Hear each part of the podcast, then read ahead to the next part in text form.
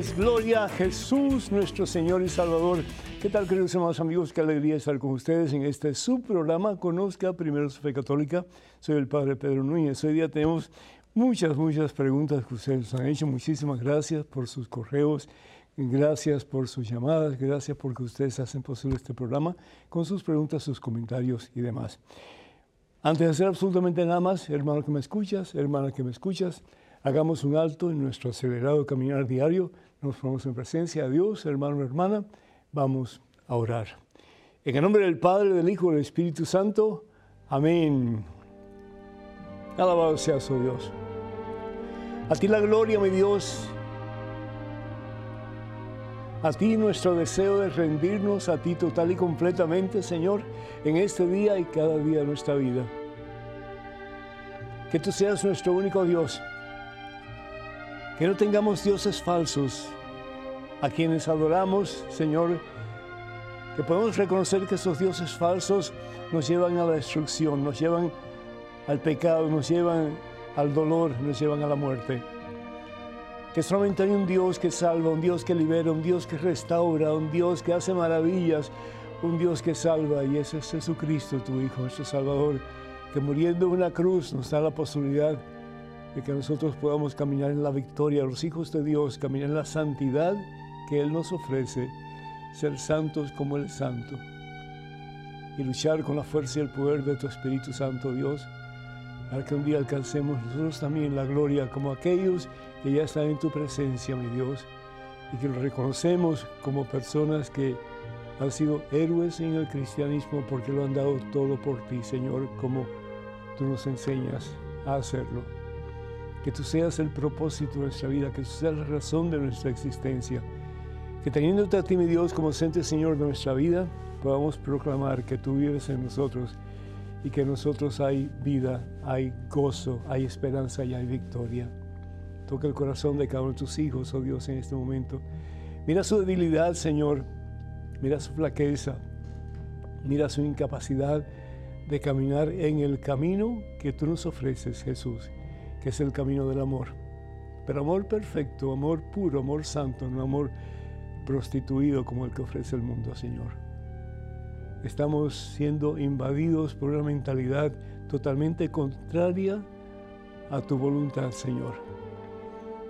Y el mundo quiere desviarnos de ti y pensar que todo está bien, que todo es permisible y que todo se puede hacer si eso nos gusta y nos da placer o nos llena en alguna forma un poquito el vacío que tenemos en el corazón. Que sepamos, oh Dios, que la vida es frágil. Como dice San Pablo, se termina el espectáculo. Y si no hacemos todo lo posible hoy por ponerte a ti como Señor de nuestra vida, como nuestro único verdadero Dios, nunca lo vamos a hacer. El mañana seguirá siendo mañana. Al fin y al cabo, dicen por ahí que el mañana es una palabra que está en el diccionario de los tontos, porque mañana siempre será mañana. Hoy, dice tu palabra. Este es el día de tu salvación, dice el Señor, para ti, hermana que me escuchas, este es el día de tu victoria. Este es el día en que puedes decir, Señor, ya no quiero seguir jugando contigo con Satanás, ya no más. Quiero ser tuyo, Señor. Quiero dejar mi soberbia a un lado, mi deseo de hacer las cosas a mi manera, para comenzar de verdad, Señor, hoy a hacer las cosas a tu manera que siempre está basada en amor puro para mí, para todos nosotros. Toca el corazón, Señor, de tus hijos, que ese corazón se abra plenamente a tu voluntad y que caminemos mano a mano contigo hacia nuestro destino final, que es el cielo. A ti, Padre Santo, en Cristo Jesús, honor, gloria y honra por los siglos de los siglos. Amén, Señor. Bendito sea Dios. Amén. Damos gracias a Dios, hermanos y hermanas, por tanto ustedes que nos llaman, que nos escriben. Muchísimas, pero muchísimas gracias. Doy gracias a Dios por soy lo de Bronx, New York. Felicita al Padre y le das gracias por su generosidad y su entrega y que Dios os siga bendiciendo. Muchísimas gracias, mija. Muchas bendiciones para ti y para toda tu familia. Adán de Guatemala pide por los sacerdotes de su país y de todo el mundo. Pues muchísimas gracias, mi hijo, por tu deseo de pedir muy especialmente por los siervos del Señor, por nosotros, para que podamos reflejar un poquito más cada día la misma presencia de Jesús, el sumo sacerdote, en las personas que nos ha tocado servir. Janet de por Lucy, Florida, pido oración por su hija Jennifer, que el Señor la bendiga y que la lleve de su poderosa y santa mano. A Chabajay de Guatemala, saludos desde Santa Clara, La Laguna, a Guatalinda. Qué bonito. Muchas bendiciones para ustedes también. Y a Chihuahua, México, ¿quién es? Rosario, pide oración por su familia Salinas Gutiérrez, Perla. Valderomo, Madre Hortensia y por la paz en el mundo. Que Dios bendiga a todos en superabundancia.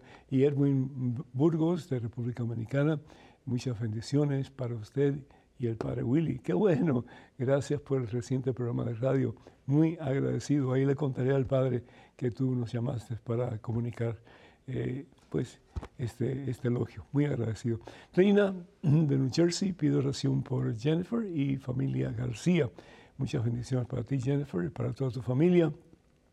Y también pedimos por nuestras madres, a quienes hemos celebrado el domingo pasado el Día de las Mamás. A todas y cada uno de ustedes, muchas, pero muchas, muchas, muchas, muchas, muchas felicidades a aquellas de ustedes que están con nosotros en este mundo y a aquellas que han partido a la casa del Padre. Que el Señor les dé una corona, pero grandotota, grandotota, por su mucho amor y por sus ejemplos de vida cristiana.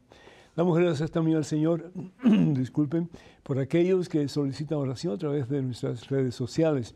Les recordamos que los únicos medios oficiales de las redes sociales de este servidor son los siguientes. Facebook, para comunicarse con nosotros a, través de Facebook, por favor vayan a facebook.com diagonal P. Pedro Núñez, facebook.com diagonal P. Pedro Núñez en Twitter en Instagram y en YouTube pueden comunicarse con nosotros yendo a Padre Pedro Núñez, Padre Pedro Núñez. Y recuerden por favor de tener mucho cuidado con perfiles falsos que piden dinero en nombre de este servidor. Esto nunca lo haríamos a través de estos medios que acabo de mencionar. La palabra de Dios en el libro del Éxodo, capítulo 20. Y este es un problema que a veces tenemos con nosotros mismos y con hermanos, sobre todo evangélicos. Dice la palabra de Dios, versículo 4 en adelante. Vamos a ir al versículo 3, un momentito. No tendrás otros dioses fuera de mí. Sencillo como eso. ¿Por qué? Porque Dios es uno solo, no hay más dioses. Dios es uno solo. El ser humano viene de un ambiente politeísta, es decir, la creencia en una multiplicidad de dioses, que si el dios de la lluvia, que si el dios de los truenos, que si el dios de las tempestades, etc. Pero eso por falta de conocimiento sobre cosas que son básicas, que son parte de la naturaleza. Pero a medida que el ser humano va conociendo más de Dios, se da cuenta que Dios solamente es uno y eso es lo que profesa el profeta Abraham. Y digo profeta porque fue un hombre que habló en nombre de Dios. Y sin embargo también es el padre de nuestra fe monoteísta, es decir, la creencia en un solo Dios. Y por lo tanto, cuando Moisés recibe las eh, leyes o el decálogo, los diez mandamientos, el primero de todo es amar a Dios por encima de todo. No tendrás otros dioses fuera de mí. Él es el único. Él es el que merece toda honra, toda pleitesía, todo honor. Él es el único verdadero Dios. Y continúa diciendo, no te harás estatua ni imagen alguna de lo que hay arriba en el cielo, abajo en la tierra, ni en las aguas debajo de la tierra. No te postres ante esos dioses ni sirvas, porque yo, Yahvé tu Dios, soy un Dios celoso. Hay hermanos evangélicos sobre todo que dicen, pero ustedes son idólatras, porque ustedes ah, adoran imágenes. ¿Has oído eso alguna vez? Ustedes adoran a la Virgen María, ustedes adoran a los santos. Eso es lo más injusto que se puede decir de un católico verdadero. Yo no sé si cuando ellos eran católicos a, medias o católicos realmente no muy versados en la fe, pues adoraban imágenes, pero las imágenes no se adoran. Las imágenes se veneran. Y hay una gran diferencia entre venerar y adorar. Cuando hablamos, por ejemplo, de venerar, estamos hablando de dulia. La palabra dulia, una palabra latín, que significa precisamente respetar, poner a ese objeto o esa persona en un lugar especial en nuestra vida, pero no la adoramos. ¿Qué significa adorar? Estamos hablando entonces de la tría. La tría significa ofrecer sacrificio a eso que aceptamos como Dios. Y al único que ofrecemos sacrificios tú y yo, como católicos cristianos, es a Jesucristo, es a Dios. Por eso la misa se habla como el sacrificio de la Eucaristía, el sacrificio de la Santa Misa. Es el mismo Jesús que en un momento que es eterno, porque para Dios no hay pasado ni futuro, en el momento en que Él está en la cruz ofreciendo su vida por ti y por mí para la expiación de nuestros pecados, es decir, para que quedemos libres de nuestros pecados, ese momento eterno ocurre en cada consagración, en cada momento en que Jesús se ofrece al Padre por ti, por mí y por toda la humanidad, para que en Él, que es el camino al Padre, tengamos vida y salvación eterna. Y nosotros, unidos a Él en ese único y eterno sacrificio, nos rendimos a Dios en cada Eucaristía para decirle, tómame y haz conmigo lo que tú quieras, quiero ser materia disponible en tus manos para poder decir como San Pablo, ya no soy yo quien vivo, es Cristo quien vive en mí. Cuando traemos las ofrendas al altar, eso es parte de nuestro deseo de rendirnos a Dios. En esas ofrendas está nuestra vida, está el pan, está en eh, nuestro sustento monetario, está el vino, es decir, símbolos de nuestra vida. Pero ¿qué es lo que queremos hacer con esos símbolos? Presentárselos a Dios como nuestra propia vida para junto a la vida de Jesús podernos rendir al Padre en un perfecto sacrificio. Por ejemplo, la palabra de Dios nos habla en el libro del Éxodo, en el capítulo, capítulo vamos a ir al, al capítulo 1, versículo 12, dice la palabra de Dios que somos injertados en Cristo Jesús. Romanos capítulo 6, versículo 5, somos injertados en Cristo Jesús. Es decir, formamos parte de ese cuerpo místico de Cristo que es la iglesia, que se ofrece a Dios por expiación de los pecados de todos nosotros. Pero es Jesús quien ofrece y nosotros unidos a Él, reconociendo que a Dios debemos de ofrecer nuestro sacrificio de nuestra vida. No un sacrificio sangriento, sino que un sacrificio sin sangre. Es la vida que le queremos dar a Dios al único. A la Virgen María no le ofrecemos sacrificio, no le ofrecemos ¿verdad? Eh, eh, el, unirnos a Jesús para ofrecer el sacrificio de nuestra vida. No lo hacemos. María se une a nosotros. En, la, en el Dios se salve, Santa María, Madre de Dios, ruega por nosotros, aquí, a Dios Padre, al que merece todo sacrificio, todo honor y toda gloria.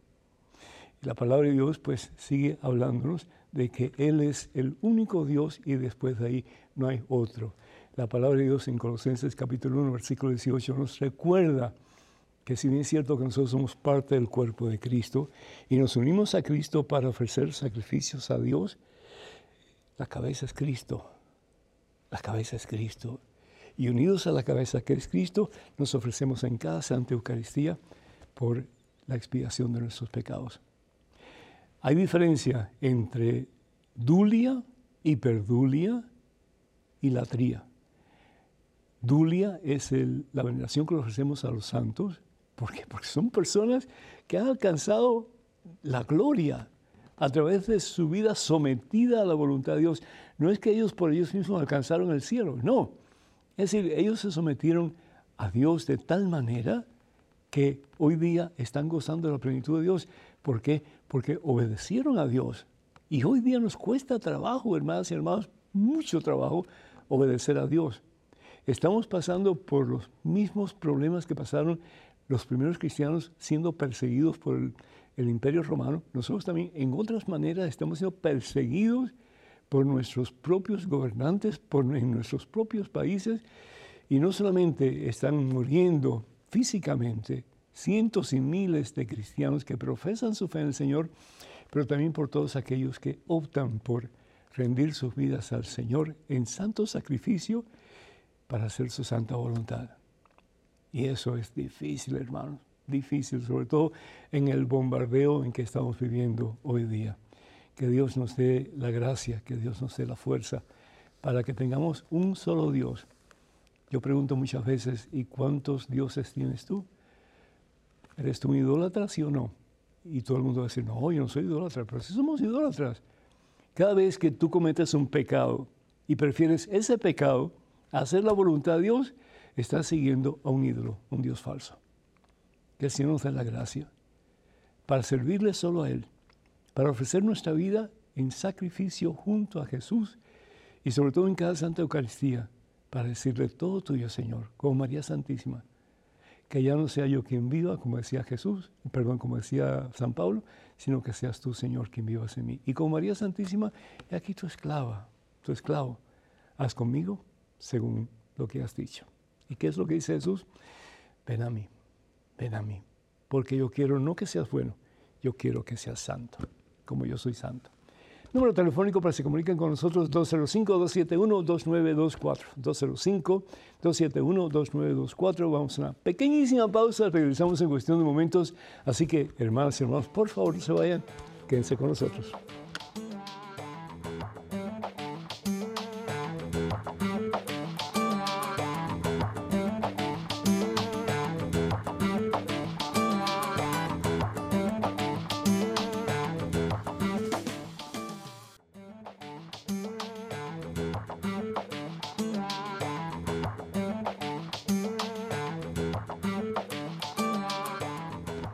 Alabado, glorificado, exaltado sea el nombre de Cristo Jesús. Bienvenidos, hermanas y hermanos, a este segmento de su programa Conozca Primero su Fe Católica. Algo que se me olvidó pues, decirles es que las imágenes que tenemos en las iglesias no son ídolos, por amor de Dios, no son dioses falsos.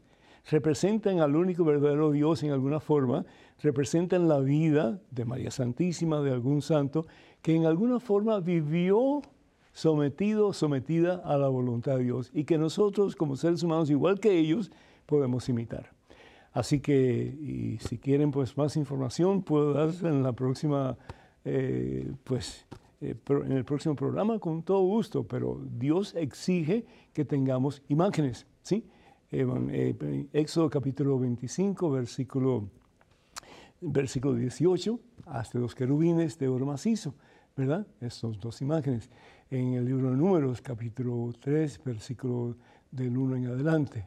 Hazte una serpiente de bronce y ponla sobre un palo. El que la mire no va a morir. En otras palabras, todo lo que apunta hacia Dios es bueno, al único verdadero Dios. Todo lo que toma el lugar de Dios, como tu dinero, como, no sé, eh, lo que tengas que te aparta de Dios, pues es malo definitivamente y es un ídolo. Y tenemos en el nombre del Señor Jesús que quitar eso de nuestra vida. Tenemos un correo electrónico, una pregunta, adelante, por favor. Hola, Padre Pedro. Yo le oro a Dios, Padre, para que me dé una novia para tener sexo y amor con ella, pues no tengo dinero para tener familia. Además, el amor se ve en la comunicación, el comprenderse, complementarse e, y enriquecerse mutuamente. El amor es algo especial, un cuidado o afecto que se tiene hacia algo o alguien. Saludos, Igualmente quedo en misa como un pecador, pero me encanta la buena palabra del Señor. Saludos y gracias. Carlos, desde Córdoba, Argentina. Carlos, Dios te bendice. Bueno, pues aquí tenemos una imagen, ¿verdad?, que representa el amor de Dios. Tanto amó Dios al mundo que dio su único Hijo. Evangelio según San Juan, capítulo 3, versículo 16. Esto no es un ídolo, es decir, esto no, no es un Dios falso. Sabemos un poquito más que eso. Es un pedazo, es una talla pero ¿qué representa? El amor incondicional de Dios por ti, pidiéndote a ti, pidiéndome a mí, que dejemos de pecar, dejemos nuestros ídolos a un lado, todo aquello que se interpone entre nosotros y Dios, para que, al igual que Jesús, Dios, su voluntad, ocupe el primer espacio en nuestra vida. Y si Dios ocupa el primer espacio en nuestra vida, entonces todo lo demás vendrá por añadidura. Hermano Carlos, si tú no tienes dinero para formar una familia, no pienses en casarte, hermano. ¿Tú crees que solamente con, eh, con amor eh, vas a llenar el estómago de tu, futura esposa? ¿Tú crees que solo tienes relaciones íntimas vas a llenar el, el estómago de tu futura esposa? Es decir, creo que estás dando una excusa muy pobre. Si tú no tienes dinero para formar una familia, no te cases. ¿Por qué no haces lo opuesto? En vez de pensar, ¿verdad?, que no necesitas dinero para formar una familia, pues, ¿por qué no piensas que hay posibilidades de conseguir un mejor trabajo? O si no estás trabajando, la posibilidad de conseguir trabajo. Yo comencé a trabajar a los 15 años y no te lo digo para, para yo sentirme buena gente, nada por el estilo. No, no, no. Y mis hermanos también somos cuatro de familia.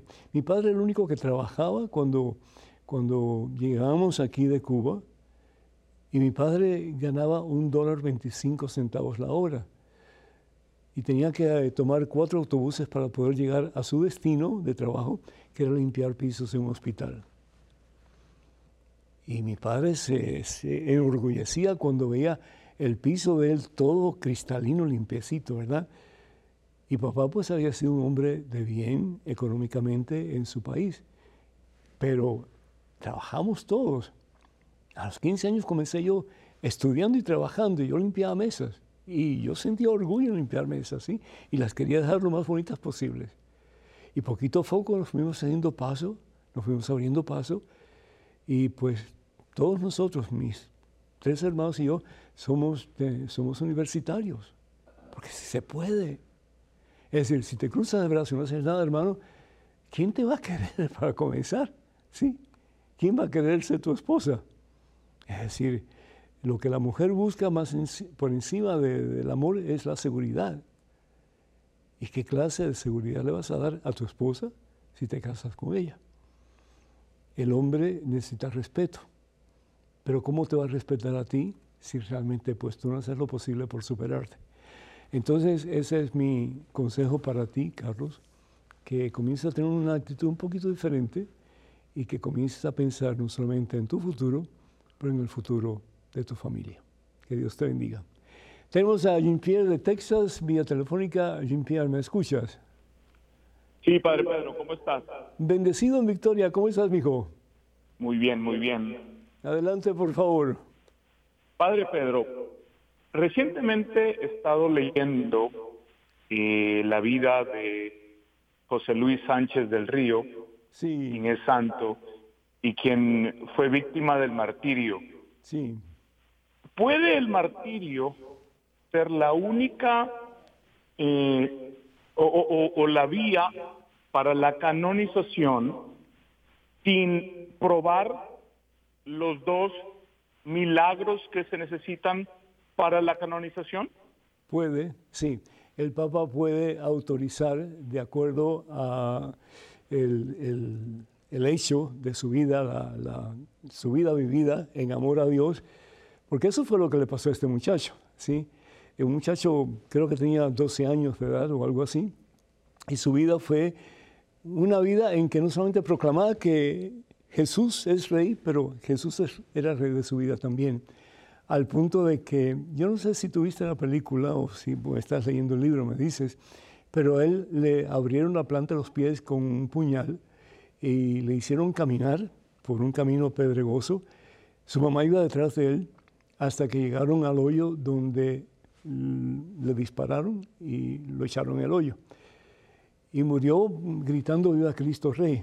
Es decir, no todo el mundo hace eso, Jean-Pierre, no todo el mundo hace eso. Eh, se requiere mucha valentía y se requiere mucho amor a Dios para poder hacer algo similar. El Señor Jesús dice, el amigo es aquel que está dispuesto a dar la vida por el otro. Y eso fue lo que hizo este jovencito.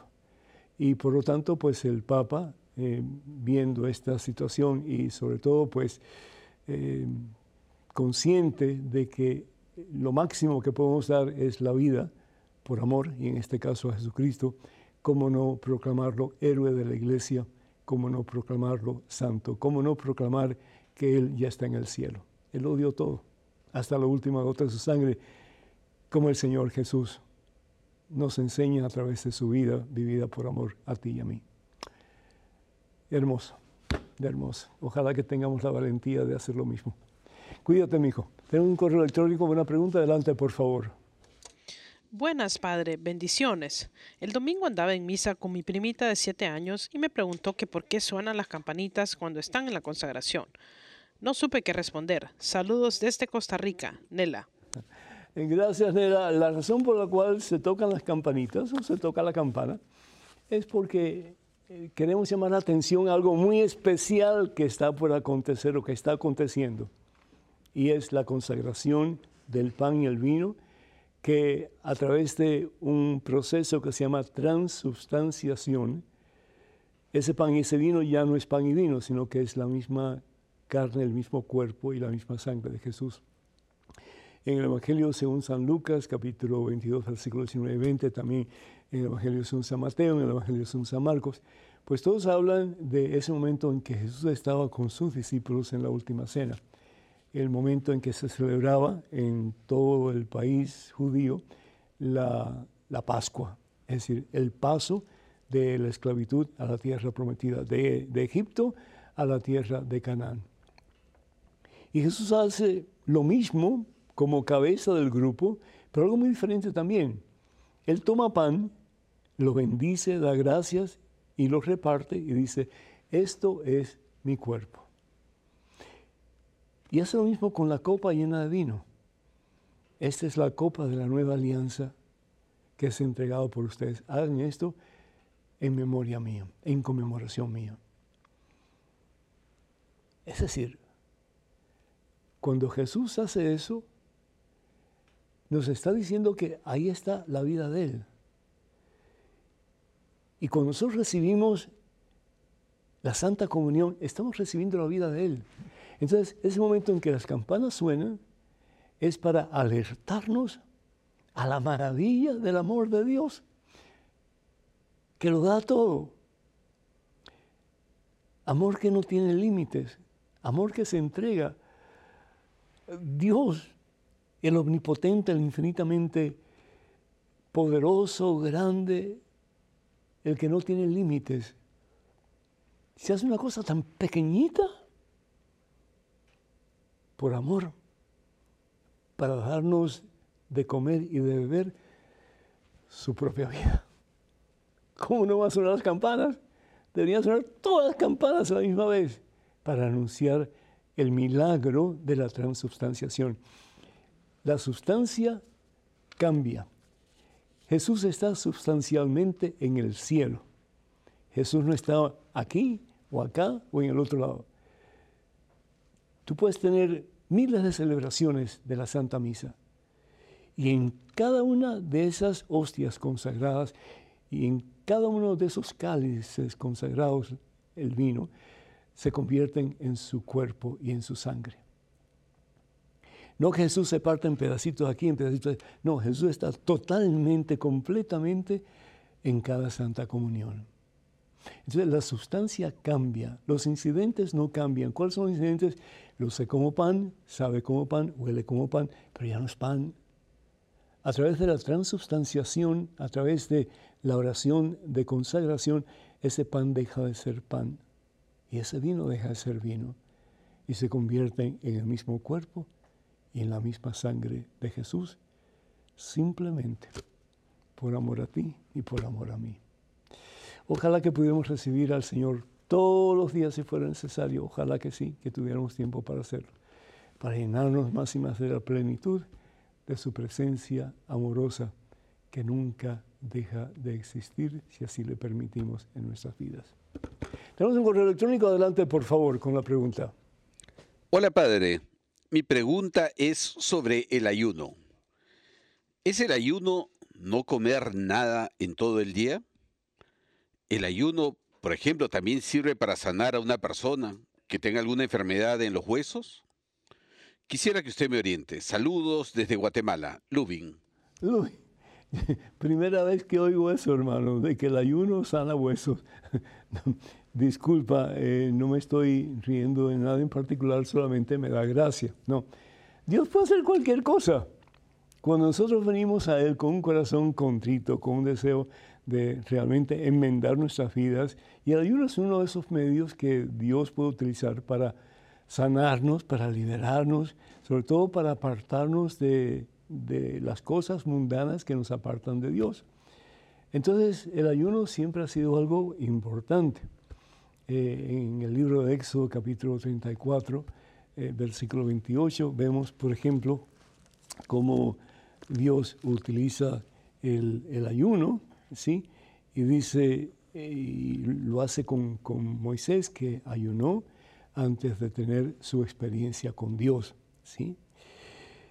Ah, dice que estuvo por un espacio de 40 días y 40 noches sin comer ni tomar agua, y escribió en las tablas las palabras de la alianza, es decir, el decálogo, los diez mandamientos.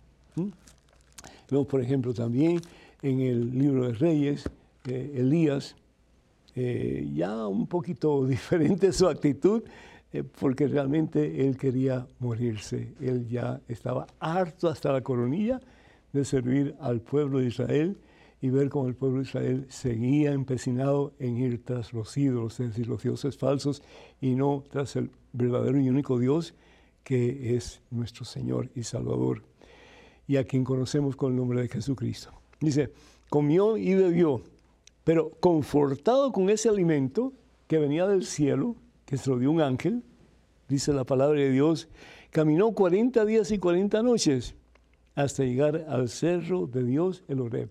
La palabra Oreb significa precisamente eso, cerro de Dios.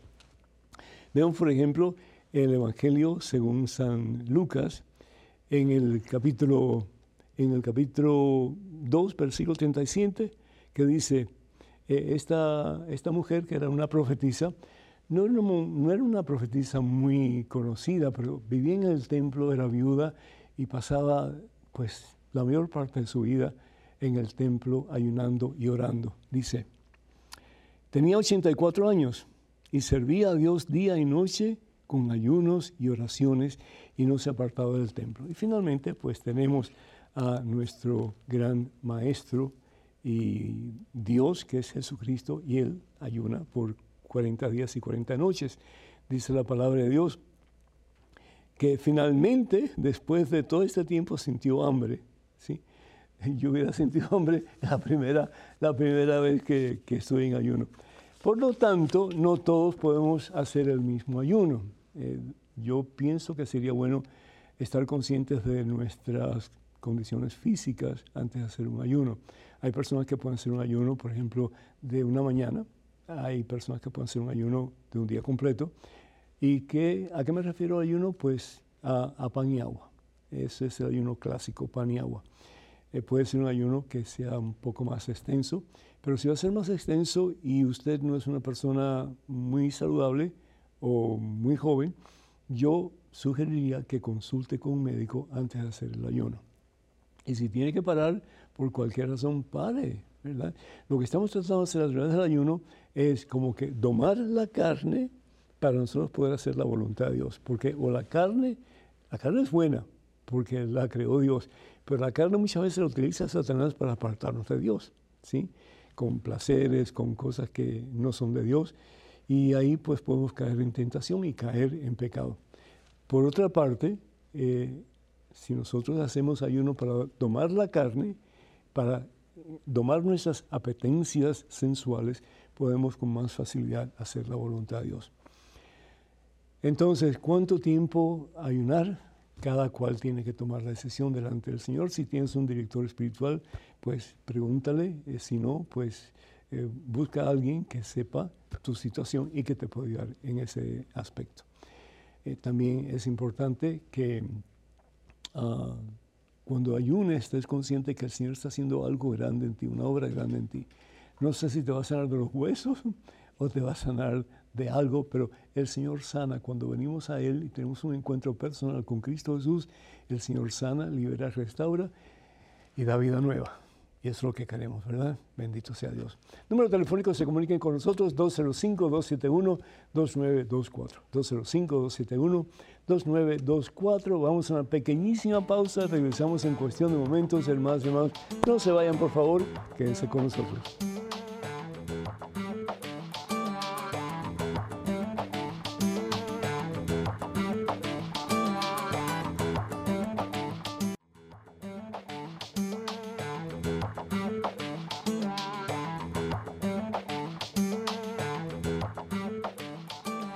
Bendito sea el nombre que está por encima de todo otro nombre. Jesús, a cuyo nombre se doblará toda rodilla un día y toda lengua proclamará que Jesús es el Señor para gloria de nuestro Padre Dios. ¿Qué tal, queridos amados amigos? Y qué gusto que estén con nosotros en este segmento de su programa. Conozca primero su fe católica. Tenemos en estos momentos un correo electrónico con una pregunta. Adelante, por favor. Hola Padre, ¿por qué nosotros nos confesamos ante un hombre si la Biblia dice maldito el hombre que confía en otro hombre? Gracias, soy Grady Romero desde la Fortuna de San Carlos, Costa Rica. Mijo, Dios te bendice. Eso pasa cuando leemos parte del el pasaje bíblico y nos quedamos con un pedacito. Y por eso tanta confusión hoy día, porque no leemos el pasaje completo y no estamos conscientes de lo que significa ese pasaje. Y al no estar conscientes de lo que significa ese pasaje y al leer solamente un pedacito del pasaje, nos metemos en grandes confusiones. ¿Qué es lo que dice la palabra de Dios? Ese pasaje que acabas de leer está tomado del profeta Jeremías, capítulo 16, versículo 5. Vamos un momentito a Jeremías, uno de los profetas que comienza su misión más, eh, más, más joven, ¿sí? De todos los demás profetas. Dice, versículo 5, capítulo 16. Por favor, apúntalo, léelo, reléelo, reléelo, reléelo y trata de entender el contexto en que ese mensaje está dado.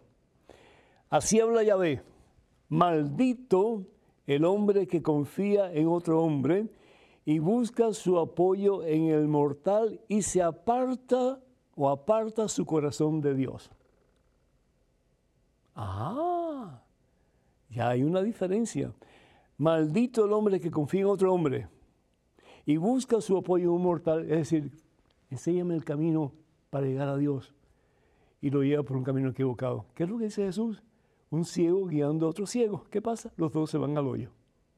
Y eso ha pasado, hermano, con muchos católicos que se han ido a la iglesia católica. ¿Sí? Te dan un pedacito, un pasaje bíblico, te dan un mensaje que no es completo. Ah, pues eso es lo que está pasando. Entonces estoy en la iglesia equivocada. Me tengo que ir a la iglesia de los siete candelabros y de las siete luces. Jesús fundó la iglesia para que conozcamos la verdad y para que la verdad nos haga libres. Si no entendemos, por el amor de Dios, busquemos a alguien que esté, pues, eh, entrenado para ayudarnos a conocer la verdad y a leer no solamente lo que dice un pedacito de un párrafo, pero lo que dice su contenido en general. Así habla Yahvé, maldito el hombre que confía en otro hombre, que busca su apoyo en un mortal, es decir, en otra persona, y que sabe que, y que, y que aparta su corazón de Yahvé, su corazón de Dios. El sacramento de la reconciliación, la confesión, no te aparta de Dios, más bien te une a Dios. El sacerdote no es el que perdona, es Jesucristo en la persona del sacerdote el que perdona. El sacerdote simplemente está ahí como un medio que utiliza el Señor Jesús para decirle al penitente, tus pecados te son perdonados, levántate y vete en paz. Como Jesús lo hiciera en varias ocasiones, sobre todo con dos paralíticos. Deja tu camilla, ya, deja, basta ya de estar apegado a eso que te lleva al suelo, a eso que te lleva a la miseria, a eso que te hace infeliz. Basta ya. Comienza una vida nueva. Para eso venido Jesús. Él ha venido porque están enfermos, porque están, pues, paralíticos espiritualmente, por los que necesitan de Dios. ¿Y quién no necesita a Dios? Todos nosotros. ¿Y quién ha pecado y quién se ha apartado de la gracia de Dios? Todos nosotros. Bien lo dice San Pablo en su carta a los romanos, ¿no es cierto? Todos nos hemos apartado la gracia de Dios. ¿Cómo reconciliarnos con Dios? ¿Solamente decir, Señor, perdóname ya? Pues no. ¿Por qué? Porque no solamente basta pedir perdón a Dios, pero tenemos que tener un deseo genuino de enmienda y tiene que haber una retribución por el daño cometido, por el pecado cometido. Y es el sacerdote que nos da una penitencia. Una penitencia que yo espero en el nombre del Señor Jesús sea algo que nos ayude a ser mejores cristianos. Aunque sea rezar un Padre nuestro, si realmente lo rezamos conscientemente lo que estamos pidiendo, va a haber un cambio en nuestra vida. ¿Por qué? Porque todo lo que pedimos en el Padre nuestro es que se haga la voluntad de Dios. Eso es todo. Que Dios nos enseñe a hacer su santa voluntad. La palabra de Dios entonces, en el Evangelio según San Juan, en el capítulo 20, ¿qué es lo que hace Jesús? Jesús le da poder, le da autoridad a sus más cercanos colaboradores que conocemos como a los apóstoles. ¿Qué significa la palabra apóstol?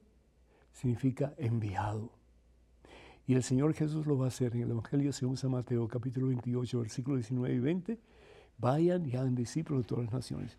Bautícenlos, enséñenles a cumplir todo lo que les he encomendado y sepan que estaré con ustedes siempre hasta el fin de los tiempos. ¿Qué es lo que hace el Señor Jesús? El día de su resurrección va donde aquellos que lo han desilusionado. Como ser humano, él tiene que haberse sentido desilusionado. Lo dejaron solo, Solamente Juan estaba al lado de la cruz con María Santísima. Jesús les volvió a decir, la paz esté con ustedes. Así como el Padre me envió a mí, así yo los envío a ustedes. Dicho esto, sopló sobre ellos el soplo del principio de la creación cuando el ser humano ah, cobra vida porque Dios le da su propia vida y le infunde el alma inmortal. Sopló sobre ellos, les dijo, reciban el Espíritu Santo a quien ustedes descarguen, es decir, perdonen sus pecados, quedarán liberados, y a quien ustedes retengan sus pecados, quedarán retenidos. Dios no hace las cosas para hacerlas, tiene razón y propósito de hacerlas. Y esta es una razón, el que tengamos sacerdotes que actúan in persona Christi, es decir, en el nombre del Señor, con la autoridad del Señor, para perdonar o para no perdonar por favor entiende este pasaje del profeta Jeremías en el contexto que acabo de compartir contigo. Que Dios te bendiga. Tenemos una llamada de Esperanza que pacientemente desde Rhode Island está esperando. Esperanza, bienvenida. Adelante, por favor. Gracias, padre. Yo no sé si me escucha, que no le oigo mucho. Ah, caramba, qué pena. Pues yo sí le escucho a usted. Adelante, por ah, favor. bueno, es un, primeramente me da mucha alegría saludarle. Gracias, Esperanza. Gracias, padre. Este, yo le estaba eh, consultando que tengo una tengo una duda. Sí. Que en el Viejo Testamento em, dice que cuando iban con la arca de la alianza, hay un señor y se me olvidó el nombre que él como que iba en una carreta y se iba a caer. Estaba con el rey David, sí. Ajá. Estaba con el rey David, sí. Y se iba, iba en una carreta la, la, alianza y se iba a caer. Entonces vino un señor otro que estaba, iba con ellos y puso la mano para detenerlo para que no se caera. Sí. E, entonces el señor cayó fulminado. Claro. Claro. Entonces eh, yo lo que tengo dudas si él no estaba haciendo, pues yo pienso que él estaba haciendo una obra, una obra por detener la alianza, pero yo pienso, no sé, que creo que usted me explique porque me confunde. ¿Piensas que, que fue culpa de Dios? No sé, no sé, pues después como que leí otro pedacito y decía que le dijo el, rey David, le dijo que se preparen los levitas en oración porque no quiero que vuelva a pasar lo mismo. Claro, ¿por qué? Porque él hizo algo que estaba mal hecho. Se metió en una zanja donde no debía meterse y por lo tanto tropezó con la zanja y pues la, el arca de la alianza que pesaba bastante le cayó encima y lo mató. Es decir, ah. ¿Por qué? ¿Por qué esperanza tenemos que echar la culpa a Dios siempre de todo lo que nos pasa que es malo? En vez de reconocer que nosotros tenemos culpa cuando no hacemos las cosas bien hechas. Eh, es decir, el hombre tenía buena intención, quería ayudar para que el arca no se cayera, pero como dicen vulgarmente, metió la pata. Entonces, al meter la pata, pues, ¿qué fue lo que le pasó? Pues cayó y le cayó el arca encima. Entonces, dice el Señor Jesús, mansos como palomas, pero astutos como serpientes. ¿Por qué? Porque el Dios que te creó sin tu consentimiento, decía San Agustín, no te puede salvar sin tu consentimiento. Tenemos que colaborar con Dios para hacer la obra de Dios. Yo, por ejemplo, me caí en una zanja hace más o menos un año aquí en, en EWTN y como consecuencia de eso, pues me afecté una rodilla, ¿sí?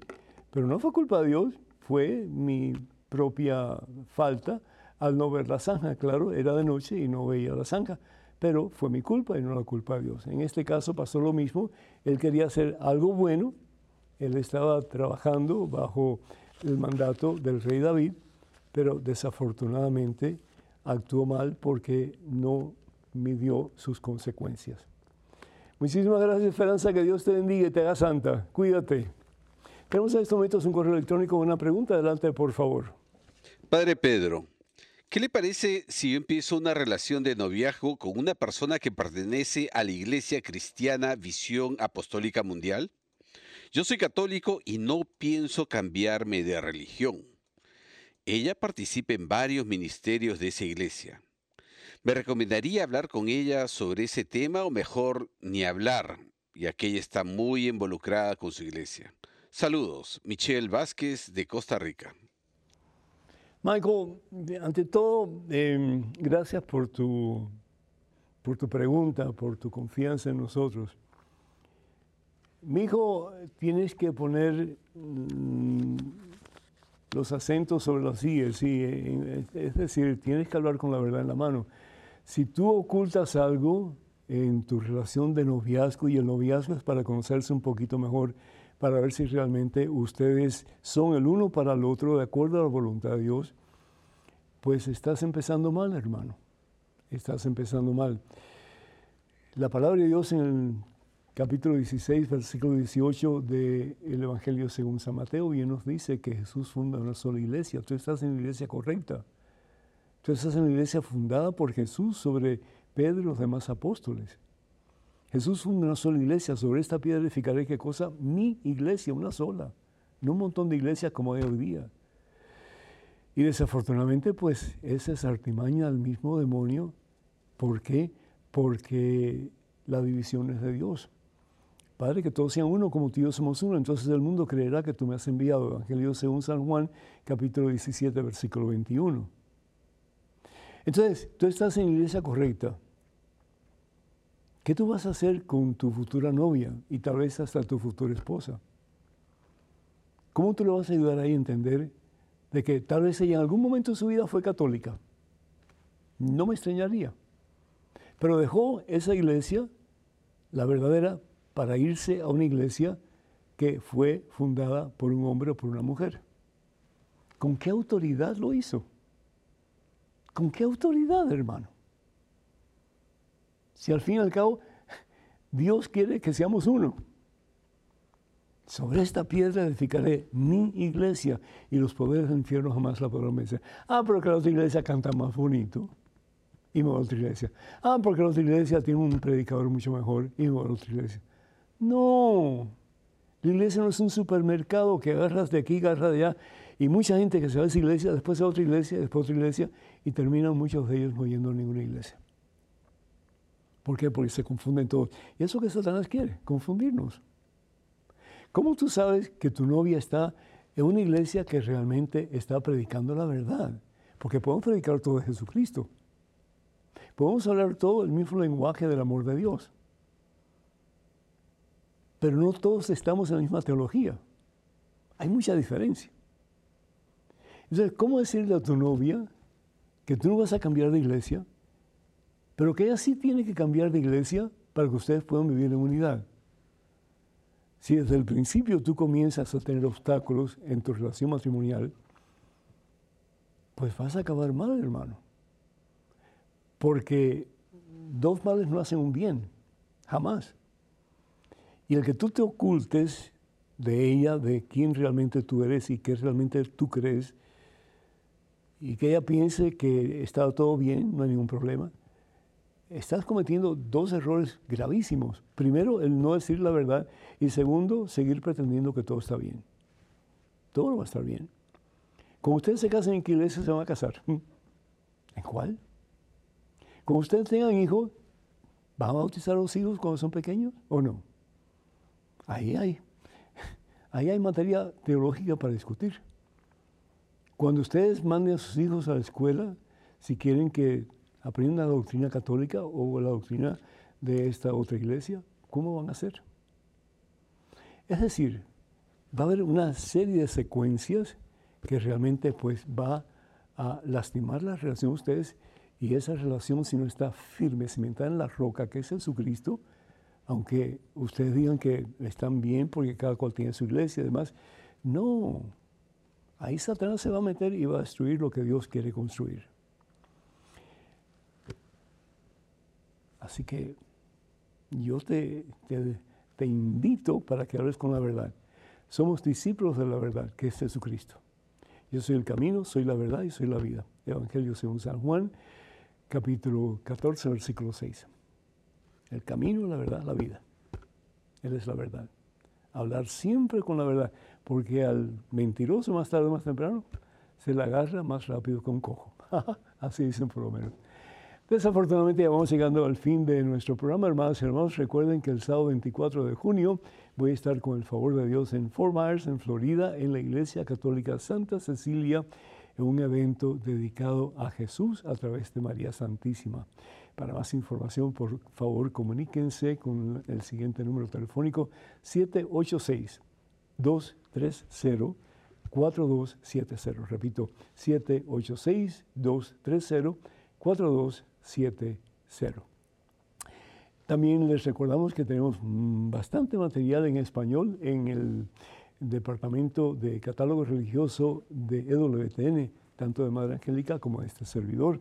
Para más información, por favor, comuníquense al número telefónico 205-795-5814. 205-795-5814. También les invitamos, les pedimos que nos escriban con sus comentarios, sus preguntas o pues a sus retos. También me gustaría escuchar retos de parte de ustedes. Eh, por favor, comuníquense a la siguiente dirección, padrepedro.ewtn.com. padrepedro.ewtn.com. Y recuerden de orar por nosotros aquí en EWTN, Radio Católica Mundial, y también de compartir sus donativos con nosotros cuando así puedan para poder seguir llevando al mundo la santa palabra de Dios. Que el Señor va detrás de ustedes para que les proteja, delante de ustedes para que les guíe y sobre ustedes para que les bendiga hoy siempre en nombre del Padre, del Hijo y del Espíritu Santo. Amén. Hermanos y hermanos, vayan con Dios. Dios siempre irá con ustedes. Que pasen un día muy feliz y hasta la próxima. Dios primero.